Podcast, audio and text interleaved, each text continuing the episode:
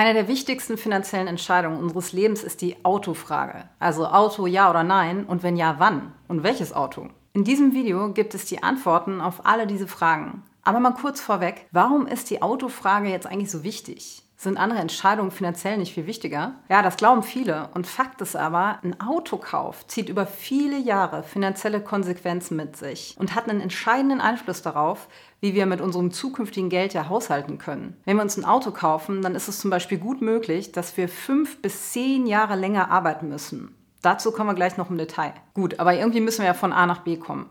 Deswegen lass uns doch mal der Reihe nach aus finanzieller und Lifestyle-Sicht die Fragen durchgehen. Welche Gründe sprechen denn für ein Auto? Ja, früher galt so ein Auto ja oft als Statussymbol. Und je nachdem, welcher Bubble wir uns so bewegen, sieht das heute total anders aus. Während in den Städten Carsharing immer mehr Anklang findet und die Parkplatzsuche immer hoffnungsloser wird, steht auch auf dem Land eher Fortbewegung als Status im Vordergrund. Als Zuschauer unseres Kanals vermuten wir eh mal, dass es dir nicht so sehr um ein Aushängeschild deines Egos geht, wenn du mit dem Gedanken spielst, dir ein neues Auto zuzulegen.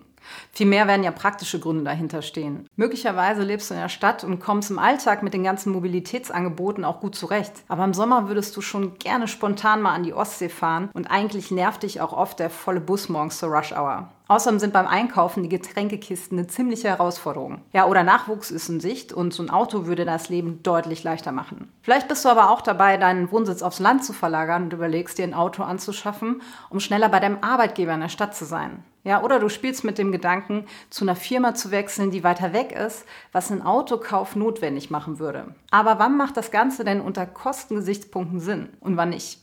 So viel kostet ein Auto. Um die Frage beantworten zu können, müssen wir erst einmal herausfinden, wie hoch die realen Kosten für ein Auto sind. Und da du dir als eher pragmatischer Zuschauer vermutlich keinen Neuwagen zulegen möchtest, haben wir das Ganze natürlich auch für einen Gebrauchtwagen durchgerechnet. Lass uns also anhand dieses Beispiels mal ein paar Vergleichsrechnungen durchführen. Und noch ein kurzer Hinweis vorweg.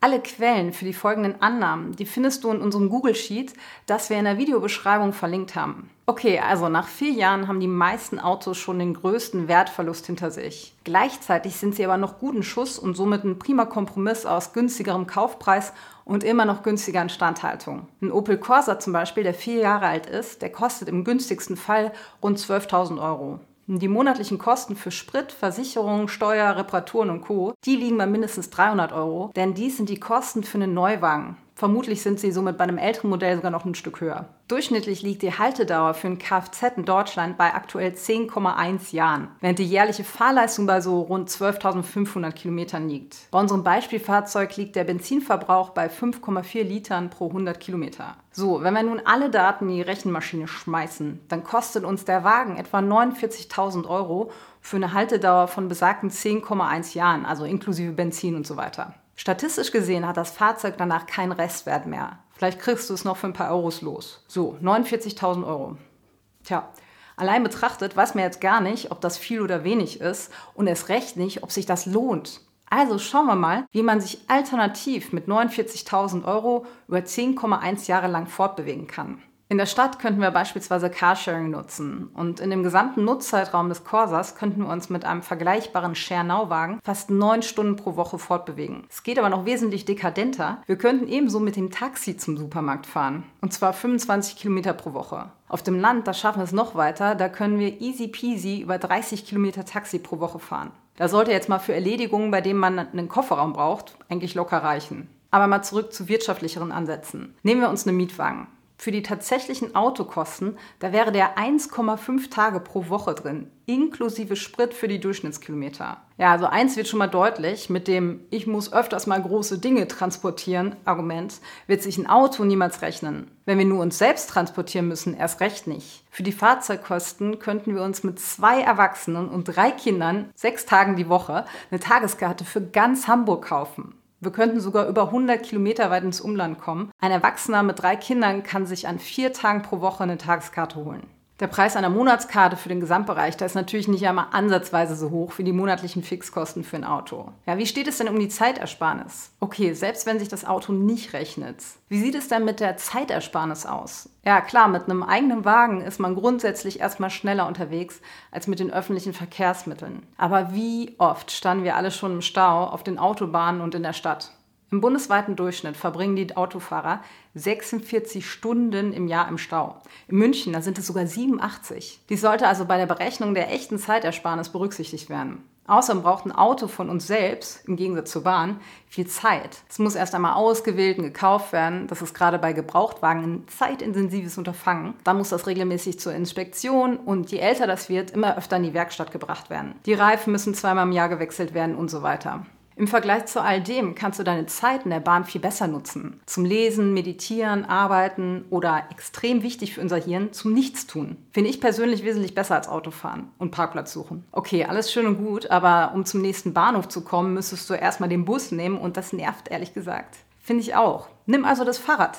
Dann hast du zwei Fliegen mit einer Klappe geschlagen. Du hast einen Haufen Asche gespart und dich bewegt. Und ist die Strecke länger, da kannst du ja auch über ein Elektrofahrrad nachdenken. Ich sehe das Auto eigentlich als einen freiwillig gewählten Rollstuhl. Das klingt jetzt erstmal hart, aber das ist es doch. Also ein überdachter Rollstuhl für Menschen, die ihre Beine eigentlich benutzen könnten und sollten. Sind wir hingegen dazu gezwungen, Rad zu fahren oder zu gehen, dann werden wir das auch tun. Ich sehe ja auch immer wieder, dass die Autobesitzer ihren Wagen nicht nur wie unter guten Vorsätzen geplant, bei Schneestürmen, Dauerregen und für Partyeinkäufe nutzen, sondern um keine Ausrede verlegen sind. Das Rad wird dann zu Hause gelassen, wenn sich irgendein Grund findet. Also heute bin ich zu müde, spät dran, was auch immer. Wir Menschen sind faul. Also lassen wir uns doch am besten gar nicht erst die Option, dass unsere Bequemlichkeit siegt. So viel musst du für ein Auto arbeiten. Du überlegst, einen neuen Job weiter weg anzunehmen und dafür ein Auto anzuschaffen? Rein wirtschaftlich betrachtet ist auch der Fall nicht unbedingt vorteilhaft. Also für unser Beispielauto müsstest du im Jahr über 4.800 Euro mehr verdienen, und zwar netto. Andersherum betrachtet kannst du dich auch fragen, wie viele Stunden du arbeiten musst, um dein Auto zu finanzieren. Gehen wir wieder von unserem Beispiel aus und nehmen an, dass du 2.165 Euro netto im Monat verdienst. Das ist nämlich das aktuelle deutsche Durchschnittseinkommen. Dann wären das 3.600 Stunden für die gesamte Haltedauer. Ja, allein für den reinen Kaufpreis des Gebrauchtwagens müsstest du 887 Stunden ackern. Das sind ganze 5,5 Arbeitsmonate. Brechen wir nun die Gesamtkosten deines fahrbaren Untersatzes auf die Beispielhaltedauer von 10,1 Jahren herunter, dann wären es im Jahr über zwei Monate, die du ausschließlich für dein Auto arbeitest. Puh. Fassen wir mal zusammen. Das Auto ist in den meisten Fällen, wenn wir mal ehrlich sind, ein Luxusgut und somit eine Lifestyle-Entscheidung für Bequemlichkeit.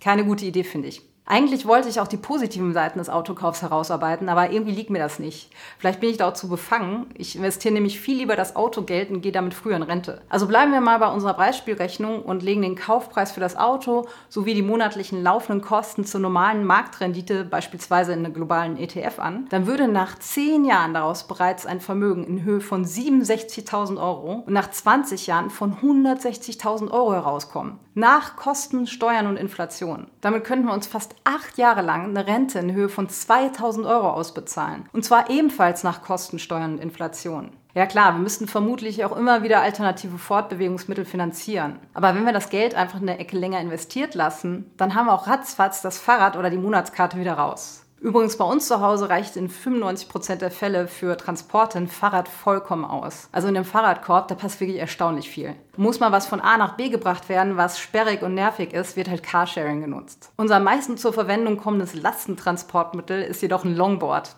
Damit können wir Pakete zur Post bringen, vier Getränkekisten vom Supermarkt nach Hause schieben und sogar Lattenroste zum Wertstoffhof bringen. Dabei bewegen wir uns dann auch noch und zaubern den Leuten um uns herum Lächeln auf die Lippen. Ja, das sollten wir bedenken, wenn wir uns ein Auto zulegen wollen. Es wird sich vermutlich nicht rechnen. Mal ehrlich, wenn wir nicht gerade abgeschieden von jeglichem öffentlichen Nahverkehr leben, wird ein Autokauf keine wirtschaftlich sinnvolle Entscheidung sein. Wir können umfangreich und großzügig alternative Transportmittel nutzen, bis wir ansatzweise auf die tatsächlichen Kosten von einem eigenen Fahrzeug kommen. Wir werden uns weniger bewegen. Wenn wir die Wahl zwischen Auto und Radfahren oder Gehen haben, dann werden wir uns wesentlich öfter für das Auto entscheiden, obwohl das gar nicht notwendig wäre. Dadurch bewegen wir uns weniger und sind auch dem Wetter nicht so viel ausgesetzt, was uns zumindest in unseren Breitengraden aber massivst abhärtet. Wir gehen anderen Leuten auf den Senkel.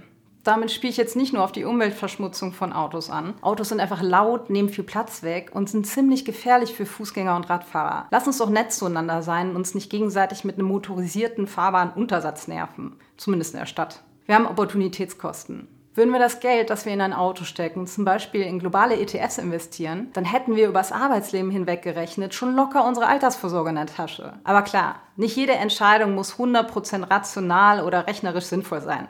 Und ein Auto aus Flexibilitätsgründen ist ja auch legitim. Letztendlich ist die Flexibilität, zehn Jahre weniger arbeiten zu müssen, aber auch nicht so schlecht. Und du kannst ja später immer noch ein Auto holen, wenn du das Gefühl hast, es geht einfach nicht ohne. Aber sei dir bewusst, wenn du dir einmal ein Auto angeschafft hast, dann lässt sich das nicht so leicht ohne ziemliche Verluste rückgängig machen. So, du kannst mit den hier genannten Infos nun ganz entspannt entscheiden, welche Gründe in deiner Situation für oder gegen ein Auto sprechen. Und hier findest du auch nochmal unsere Berechnungstabelle zum Download, damit du deine ganz persönliche Rechnung aufmachen kannst.